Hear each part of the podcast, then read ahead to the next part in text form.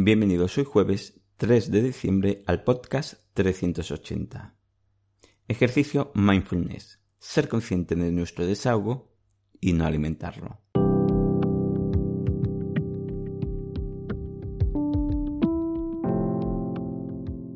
Bienvenidos de nuevo a Meditación Online y Mindfulness, producido por pecaranas.com, el podcast donde hablaremos de técnicas, prácticas, noticias, dudas y todo lo relacionado con la atención consciente plena y cómo aplicarla.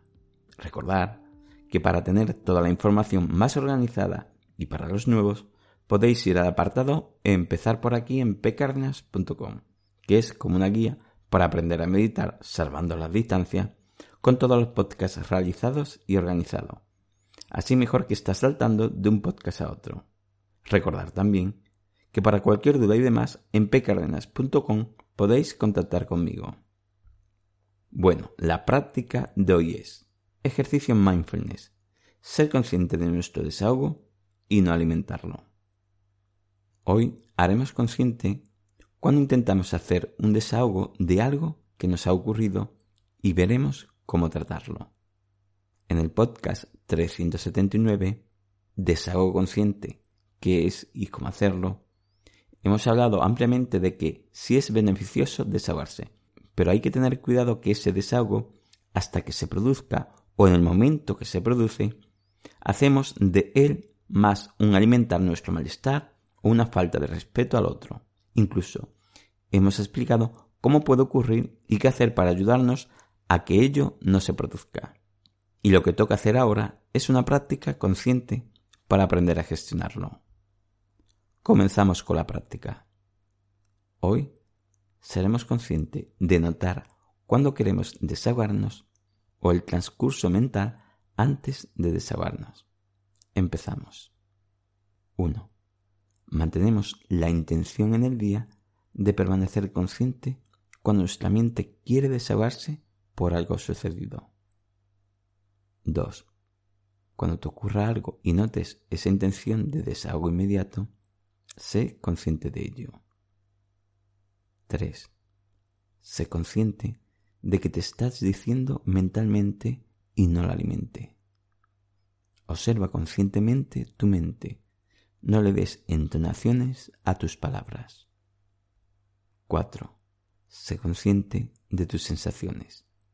Ellas dictarán con qué intención vas a desahogarte. 5. Gestiona esas sensaciones, obsérvala por unos breves instantes, antes de empezar a hablar. 6. Cuando empieces a desahogarte, a hablar, cuida tus palabras. Sé consciente de que esas sensaciones no decidan esas palabras por ti. Gestiónala para no caer en ese secuestro emocional. 7.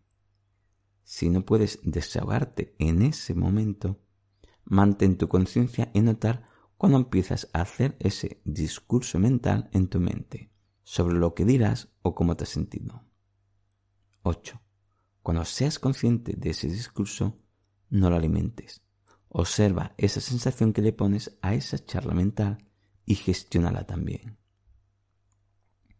9. Cuanto más pase desde que ocurrió algo hasta que te desahoga, es más fácil que lo vayas alimentando mentalmente. Sé consciente para permanecer atento a esa charla mental y gestionarla. 10.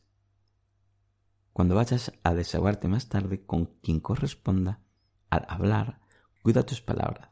Sé consciente de gestionar que esas sensaciones no decidan lo que tú vas a decir Gestiónala para no caer en ese secuestro emocional. Incluso observa tu postura.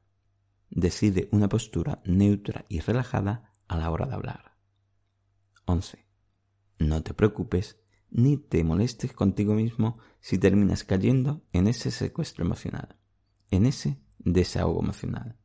Estás aprendiendo e irás mejorando cuanto más lo practique. Bueno, como siempre, este es un ejercicio específico, aunque creo que en mayor o menor medida todos terminamos desahogándonos de alguna manera, ya sea cosas más pequeñas o más grandes, pero creo que al final es una práctica que a todos nos viene bien. Recordar que esta práctica es complementaria. Lo ideal es que hagas otras que refuercen esas técnicas de meditación y gestión emocional y mental, y que lo de hoy sea un ejercicio añadido para mejorar cosas que te ocurren y para asimilar la técnica para tu día a día, para que se haga más natural en ti, más automática en ti. Bueno, espero que esta práctica te haya servido. Gracias por vuestro tiempo, gracias por vuestro apoyo en iTunes con las 5 estrellas y las reseñas, y con los me gustas y comentarios de vos, y sobre todo por estar ahí. Muchas gracias.